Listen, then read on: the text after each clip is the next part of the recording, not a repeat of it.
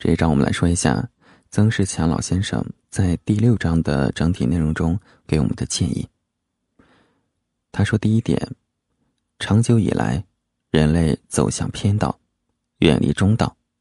以至于越变越乱，越来越不安宁。主要的原因在于望文生义，不求甚解，而且自以为是，造成对《易经》的扭曲、误解、轻视。第二点呢，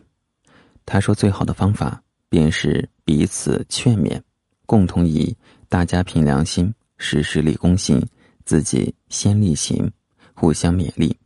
把《易经》的中道精神及早的恢复起来，由人类自救来救世界。第三点呢，他说二十世纪西方科学发达神速，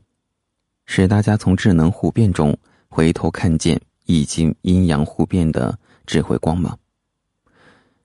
可惜《易经》所重视的道德，迄今仍然被科技专业知识所淹没。把道德修养是做人的根本，从头到尾彻底的遗忘掉了。第四点，他说：“我们把道德的意义说到大家都听不懂，把道德的标准定得太高，弄得大家都做不到，因此有很多人自动放弃，宁愿做一个不凭良心的人。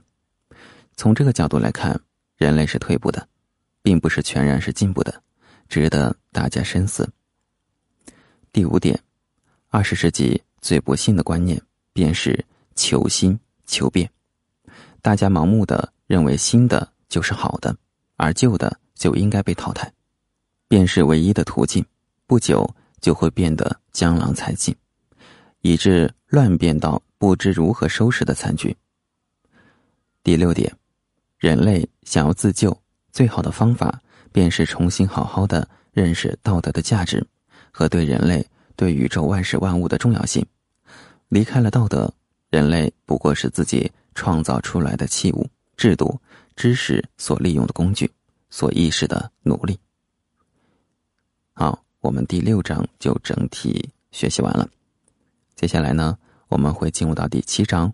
宇宙可能永续经营吗？欢迎关注。